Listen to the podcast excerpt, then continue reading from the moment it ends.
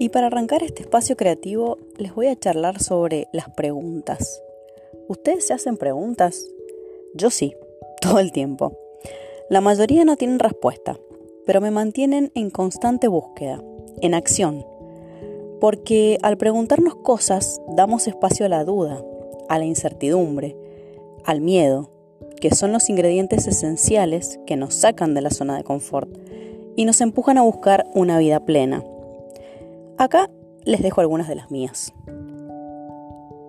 ¿Se callará alguna vez la voz en mi cabeza?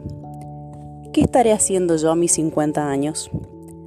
¿La luna se siente ojeada cuando somos tantos observándola a la vez? ¿Dónde van a parar las llaves perdidas? ¿Qué debería hacer con el resto de mi vida?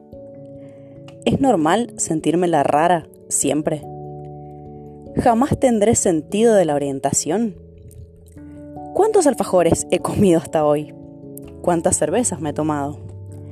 ¿Aprenderé a cocinar algún día? ¿He vivido otras vidas antes? ¿Y cómo fui en esas otras vidas? ¿Por qué el día nunca me alcanza? ¿Por qué me enfermo cada vez que empiezo mis vacaciones?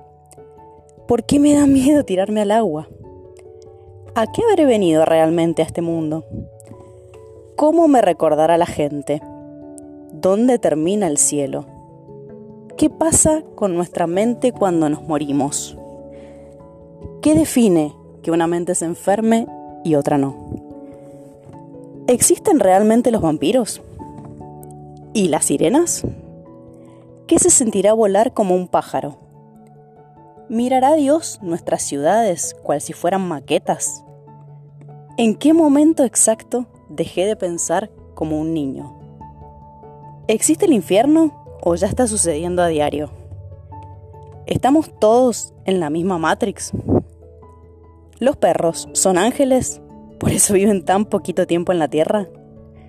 Si la impermanencia es lo único certero, ¿para qué tomamos tantas decisiones?